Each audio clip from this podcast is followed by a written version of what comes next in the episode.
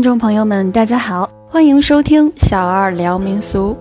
眼看最近这元宵佳节将至，全国各地呢关于元宵节的习俗也是各不相同，有吃元宵、赏花灯、猜灯谜，有舞龙舞狮、放烟花、看烟火。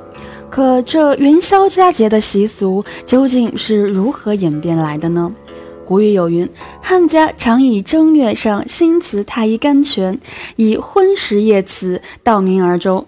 常有流星浸于祠坛上，使童男童女七十人俱歌。”上面这段话出自《史记乐书》，讲述的是汉朝时期盛行的一种官方礼乐活动——太医祭仪。人们通过夜祭、观星、歌颂等方式来祭祀太一神君。这太一神君即东皇太一，出自屈原《九歌》。因汉皇室源于楚国，在当时啊，这太一神君是人们所崇拜信奉的地位最高的神，所以在汉朝，这元宵节也是汉武帝求仙的日子。也正是在这个时期，正月十五正式成为重大的节日。关于元宵节的习俗，有明确史料记载的是在魏晋南北朝时期，主要有子姑蚕神、偷戏、打醋、登高、赏灯等习俗。煌煌衔夜灯，修修树间亮。灯随风尾叶，风雨灯升降。出自《艺文类聚》第八十卷，描写的就是晋朝时期元宵节的盛况。由此可以看出，元宵节张灯的习俗在此时已经出现。晋朝的贵族们将花灯挂于枝头，随风摇曳生姿，草含春而动，可谓是良辰美景。而这赏花灯的习俗，到了唐朝才普及到大街小巷。唐代十分推崇佛教文化，在《大唐西域记》中有这样一段关于舍利的记载：诸处赌波高广妙事，中有如来舍利，其骨舍利大如手节，光润鲜白，脚彻中外，其肉舍利如大珍珠，色带红飘。每岁至如来大神便月满之日，出世众人，此时也，或放光。或雨花，玄奘指出，在佛教兴起的印度，于十二月三十日有佛事活动，要将供养的舍利出示众人。而根据《莲花面经》中，佛告阿难，要以种种灯明来供养自己。据此推断，印度的摩诃菩提伽蓝有燃灯活动。玄奘的注释中也说明，印度的十二月三十日相当于唐朝的正月十五日，说明唐朝在正月十五日燃灯是受了佛教的影响。火树银花合，星桥铁锁开，东树千光照，明月逐人来。火树银花正是当时燃灯的实际描绘。当时的花灯叫灯轮，灯树是一轮一轮的灯盏，越往上越窄，所以叫火树银花。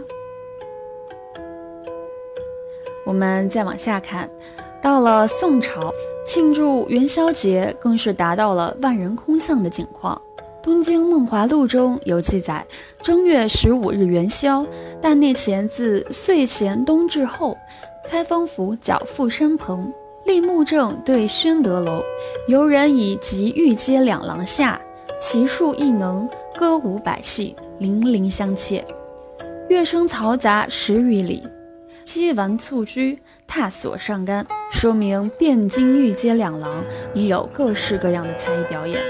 进门亦有内等子奔直排立，万姓皆在露台下观看，乐人时影，万姓山呼，戏剧歌舞表演更是人声鼎沸，称得上是万街千巷，尽皆繁盛浩闹。此外，宋诗人周必大写道：“今夕是何夕？团圆事事同。汤官寻旧位，灶壁差新宫。”新烂乌云里，朱浮逐水中。岁时边杂咏，复此说家风。诗中的“团圆事事同”，似乎是在说元宵夜里月是圆的，圆字是圆的，人是团聚的意思。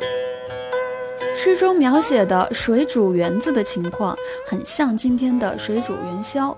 圆子浮在水里，像珠子一样翻滚；盛在碗里，又白白的、圆圆的，很像天上的月亮。这想必就是我们现在所说的汤圆的来历。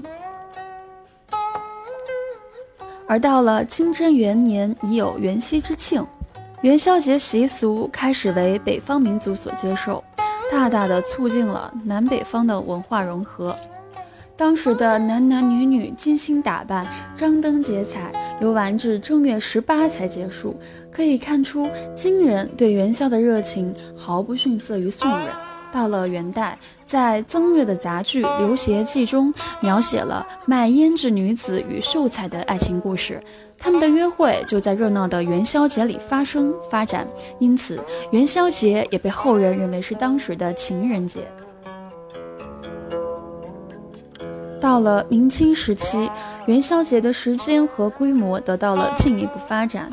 尤其啊是在清代，元宵节市井非常的热闹，并且在当时也叫做灯节。